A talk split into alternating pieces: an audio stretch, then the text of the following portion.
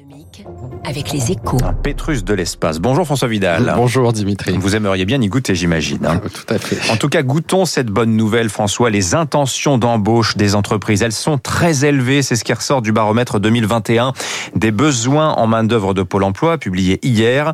Euh, ça peut, ça devrait alimenter un sentiment d'optimisme sur la force de la reprise à venir. hein. Bah, C'est bien simple, hein, Dimitri. Les, les projets de recrutement cette année sont plus nombreux qu'en 2019, qui était pourtant déjà un très bon millésime pour l'emploi.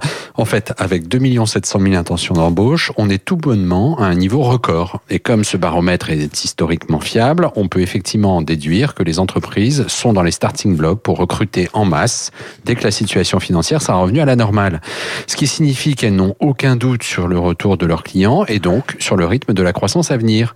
C'est une excellente nouvelle pour l'emploi, d'autant que cette tendance ne concerne pas seulement quelques secteurs, euh, comme la restauration par exemple, dont on a beaucoup dit qu'elle avait perdu de nombreux salariés pendant le confinement, mais l'ensemble de l'économie. Est-ce que ça n'est pas contradictoire, François, tout de même, avec le fait que l'on s'attend à une vague importante de faillites dans les prochains mois? Je citais François Villeroy de Gallo à l'instant. hein. Oui, c'est intéressant que vous évoquiez ce point parce que euh, sur ce sujet aussi, le sentiment est en train de changer. Et justement, effectivement, vous l'évoquiez, le gouverneur de la Banque de France, euh, hier, a, a cherché à tempérer les inquiétudes sur l'imminence d'une vague de, d'une vague de faillite qui viendrait submerger l'économie française dans les prochains mois, en rappelant que la situation de trésorerie de nos entreprises n'était finalement pas si dégradée que cela.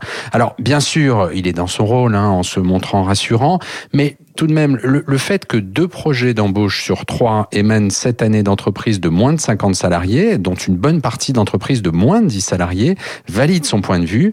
Il faut sans doute y voir l'impact des dispositifs d'aide déployés depuis un an et se préparer, en fait, à une reprise plus dynamique que ce qu'on anticipait jusque-là. Voilà, la comparaison avec la crise de 2008 est quand même édifiante. hein. À l'époque, on avait perdu deux fois moins de PIB que l'an dernier, mais détruit beaucoup plus de postes. Espérons euh, que ça reste comme cela. Merci François Vidal des Échos. Il est 7h13, c'est l'heure de l'invité de l'école.